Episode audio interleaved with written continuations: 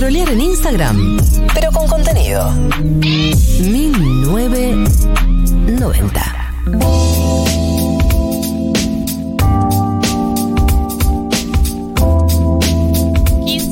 en la República Argentina y ahora sí, eh, después de una semana de posponerlo, de esperarlo, de solicitarlo, eh, podemos entrar en el dilemas incómodos de esta semana, María del Mar.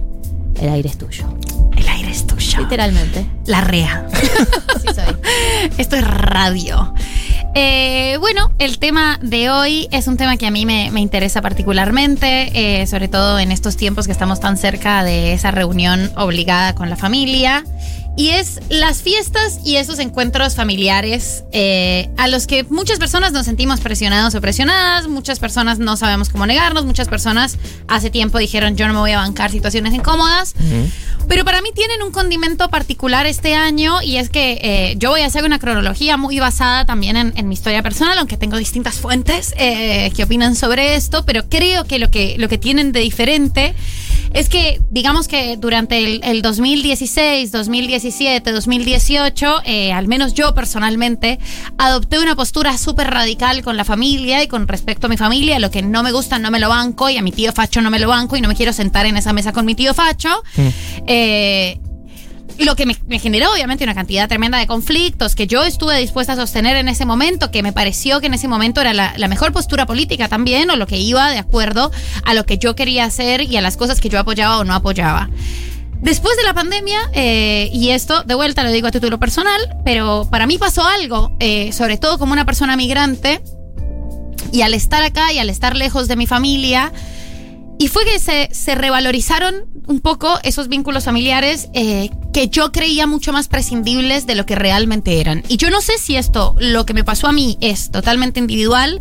No sé si es bueno o malo. No sé si, si tiene que ver con cierto revival más conservador de las relaciones que tuvo la, la pandemia. Pero a mí personalmente al ver que cuando las personas tenían una cantidad acotada de otras personas con las que podían verse, la mayoría de personas que yo conocía eligió a sus familias, a pesar de haberlas odiado, a pesar de no haberse sentado a una mesa con el tío Facho durante mucho tiempo, pero ante la inminencia de la muerte, la gente volvió a elegir cierta cuestión un poco más primaria y más básica de esos vínculos, o a sus parejas, que es algo que ya hemos hablado mucho en estas educaciones, educación, en estos dilemas incómodos. Me surgió un. Eh, no es tan fácil. Eh, no es tan fácil y hashtag es más, complejo. ¿no? Eh, che, buen hashtag.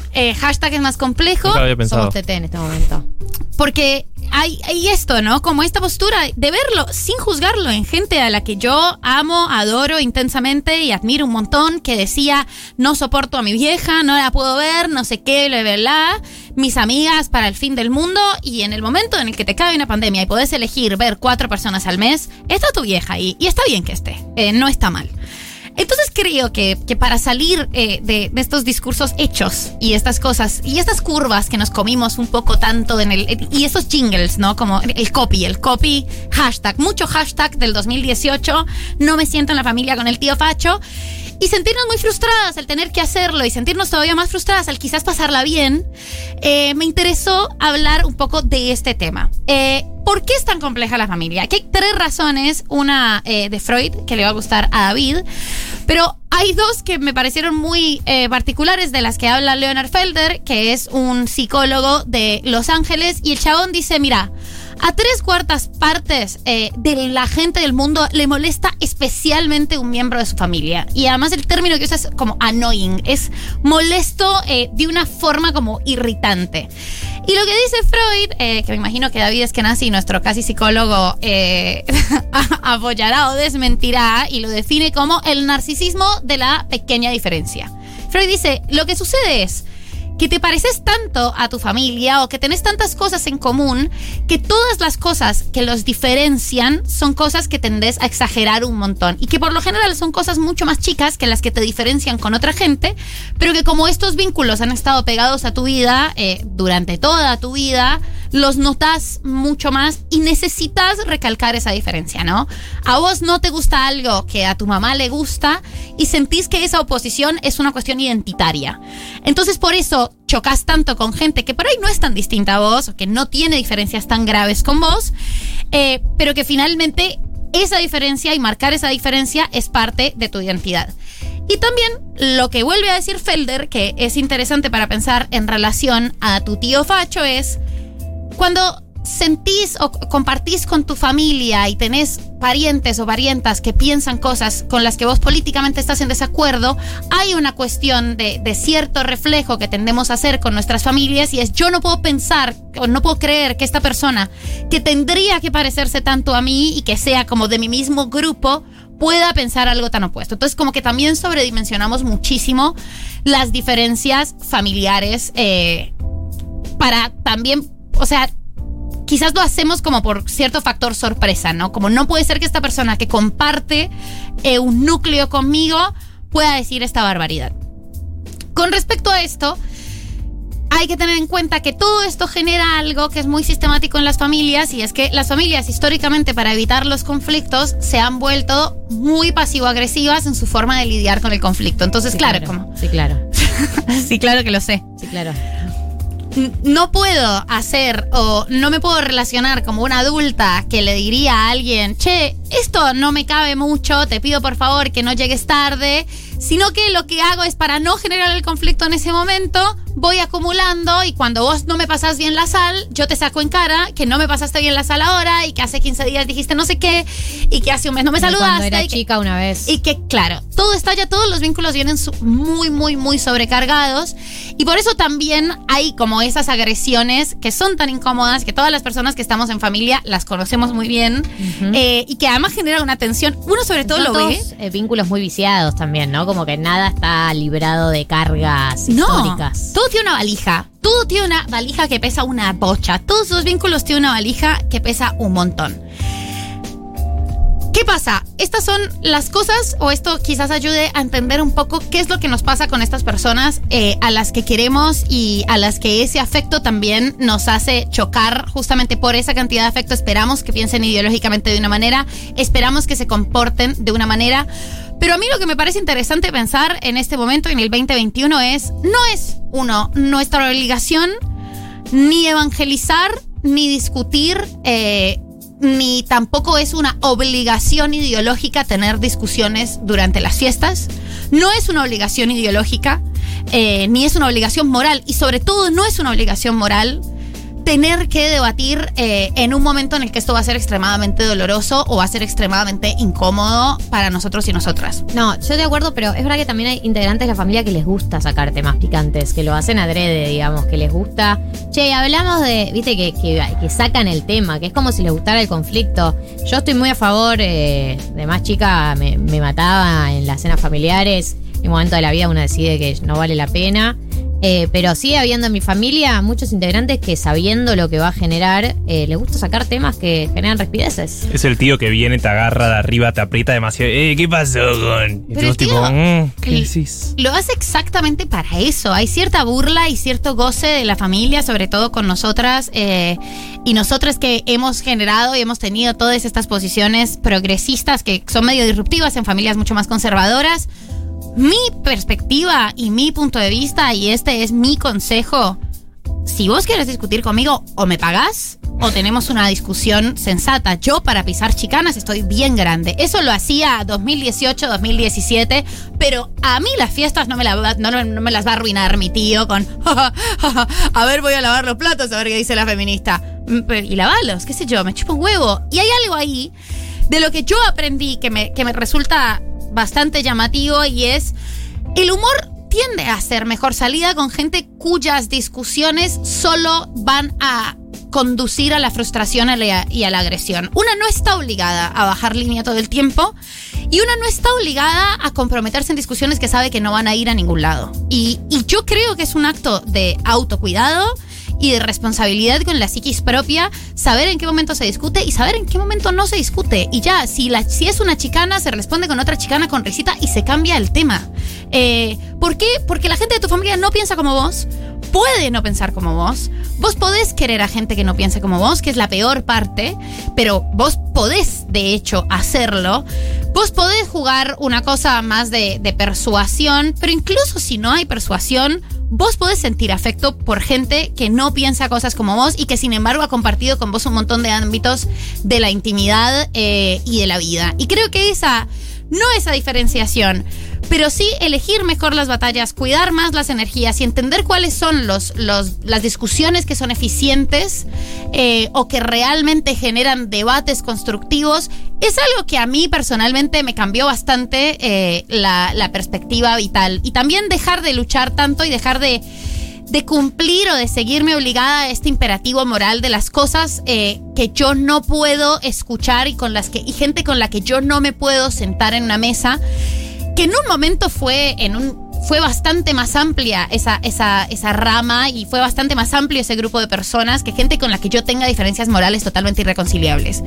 Y yo sí creo que está bueno sentarse en la mesa con gente que, no con la que uno tiene diferencias morales irreconciliables, pero con gente que piensa distinto a uno. Claro, que a veces es eso, a veces es, a ver, eh, tener una postura política distinta, creo que podemos, podemos convivir, pero a veces que eh, hay algunas declaraciones eh, morales y de valores que tienen a unos familiares que uno le hace repreguntarse si quiere seguir compartiendo tiempo con una persona que piensa así y que no es eh, usamos las taser o usamos la- las pistolas normales, son, tienen que ver con valores mucho más profundos sobre derechos humanos, sobre mm, las clases sociales, qué sé yo, sobre como concepciones del mundo que uno dice, bueno, también hasta qué punto yo quiero pasar tiempo con esta persona. No, hasta qué punto vos podés ser feliz también, ¿no? Con esas conversaciones. Que es como. Que aunque no entres, como a veces solamente Claro, ser testigo te- de que están diciendo esas cosas, ¿no? Presenciar a una persona diciendo esto, te dan ganas de decir como me voy a la mierda. Incluso si no digo nada, no quiero estar acá, o sea, no quiero formar parte de... No la paso de- bien, de este como. sí. Para mí, eh, lo más importante es pasarla bien. Eh, pero sobre todo eso, como no seguir imperativos morales ajenos, eh, ver hasta qué punto el tema se puede disuadir. Eh, y ya, yo no hablo de cosas que en cuya discusión no va a ser ni eficiente ni cuya discusión se va a iniciar por un palito que me tiran. No piso palitos. Eh, ahora no piso palitos a no ser que me paguen plata y menos en las fiestas, y también entender o, o, qué sé yo, poder lidiar con que uno puede sentir afecto por gente horrible. Y, y es así, o sea, No, eso sí. eso no se puede alterar. A mí me gustaría alterarlo, y sin embargo me encuentro todo el tiempo con, este, con, con esta rueda en la que me parece muy difícil de cambiar. Obviamente que si yo la voy a pasar mal en una cena, me paro y me voy. Estoy grande para pasarla necesaria, para, para quedarme en un lugar obligada en el que la voy a pasar mal. Pero tampoco me quiero parar y me quiero ir por sentirme mal con mis propias convicciones políticas y por sentirme menos ante mis convicciones políticas, por sentarme en una mesa con gente que en algún momento dice cosas con las que no estoy de acuerdo, pero gente por la que siento afecto igual. No, eso yo creo que, que- que estoy de acuerdo, que, que- que se puede sentir afecto, por supuesto, y que se puede convivir con gente con la que piensa distinto, por supuesto, porque también en la familia, también por un tema generacional, pasa mucho que uno se encuentra con un montón de tópicos en los que piensa distinto, pero, pero eso, pero también, viste, entra la discusión de eh, que si bien yo también estoy de acuerdo con que no hay que excederse de tipo, bueno, la familia no significa nada, eh, uno se arma su propia familia, todo eso es verdad, pero también es verdad que hay un lazo como primario ahí que tampoco es que es gratis de, de soltarlo de un día para el otro. También uno se pregunta hasta qué punto yo tengo que seguir compartiendo espacios con X persona porque es eh, un familiar o cercano o más lejano, pero digo, hasta qué punto la- la- la- el lazo de sangre justifica que yo tenga que seguir compartiendo espacios por, con esta persona. Que igual, repito, como que tampoco implica, tampoco implica tipo, ah, soltar a familia, tu familia son tus, tus, tus- sus nuevos vínculos. No, yo no, yo no pienso eso, yo pienso que la, la familia, por lo menos en mi caso, eh, tiene un vínculo, algo primario re importante. Pero, pero bueno, pero eso creo que, que- que en algunos casos uno a veces se pregunta como, ¿con cuántas de todas estas personas eh, estoy condicionado, estoy obligada a seguir manteniendo un vínculo? Si no me gusta por ahí el- el- la calidad de persona que es, ¿no? Como una A mí me así. parece que si vos ya lo estás pensando como estoy obligada a mantener un vínculo, eh, podés pensar en cortar ese vínculo. Ahora, cortar esos vínculos tiene un costo. Y tiene un costo que es alto y muchas veces es un costo que repercute en, en vínculos con personas que sí quieres conservar el vínculo. ¿Qué pasa? Que si yo me peleo con mi tío el que me cae mal, mi papá ya no puede pasar la Navidad con mi tío el que me cae mal y entonces va a tener que ponerse una situación en la que, ok, paso la Navidad con mi hija, pero también quiero pasarla con mi hermano, que es medio choto y hace estos comentarios que a mi hija no le gustan y mi hija no se sienta con mi hermano, pero entonces, y ahí finalmente para mí va a ser costoso porque yo sí quiero pasar la Navidad con mi papá y lo estoy obligando a ponerse en una posición incómoda. Yo puedo elegir si quiero que se pongan en una posición incómoda, pero digo, no hay forma en la que cortar vínculos con la familia sea, ah, listo. No, por Le supuesto dejas que de no. hablar y ya está. Esto tiene costos, tiene motivos, tiene motivaciones. se puede pensar, lo podés hacer, hacelo. Eh, si, si es algo que te genera sufrimiento y que te genera muchísima angustia, hacelo. Ahora, sabé que esto no es tan fácil como soplar y hacer botellas, que tiene costos emocionales, que tiene Soplar costos afectivos. botellas. Eso es fácil. Eh, es muy difícil soplar y ah. hacer botellas. Yo no sé por qué existe ese dicho, Ah. Eh, pero es un dicho colombiano que se me ocurrió. Eh, y que vas a tener que medir muy bien eh, cuáles van a ser esas repercusiones familiares y cómo te va a afectar a vos eh, en lo afectivo, y en lo emocional y en lo sentimental. Y que no es tan 2018, no está, tú dijeron esto que no te gusta, ya está. Tus amigas son tu familia. Tus amigas son tu familia, pero probablemente tus amigas también tienen una familia con la que quieren estar.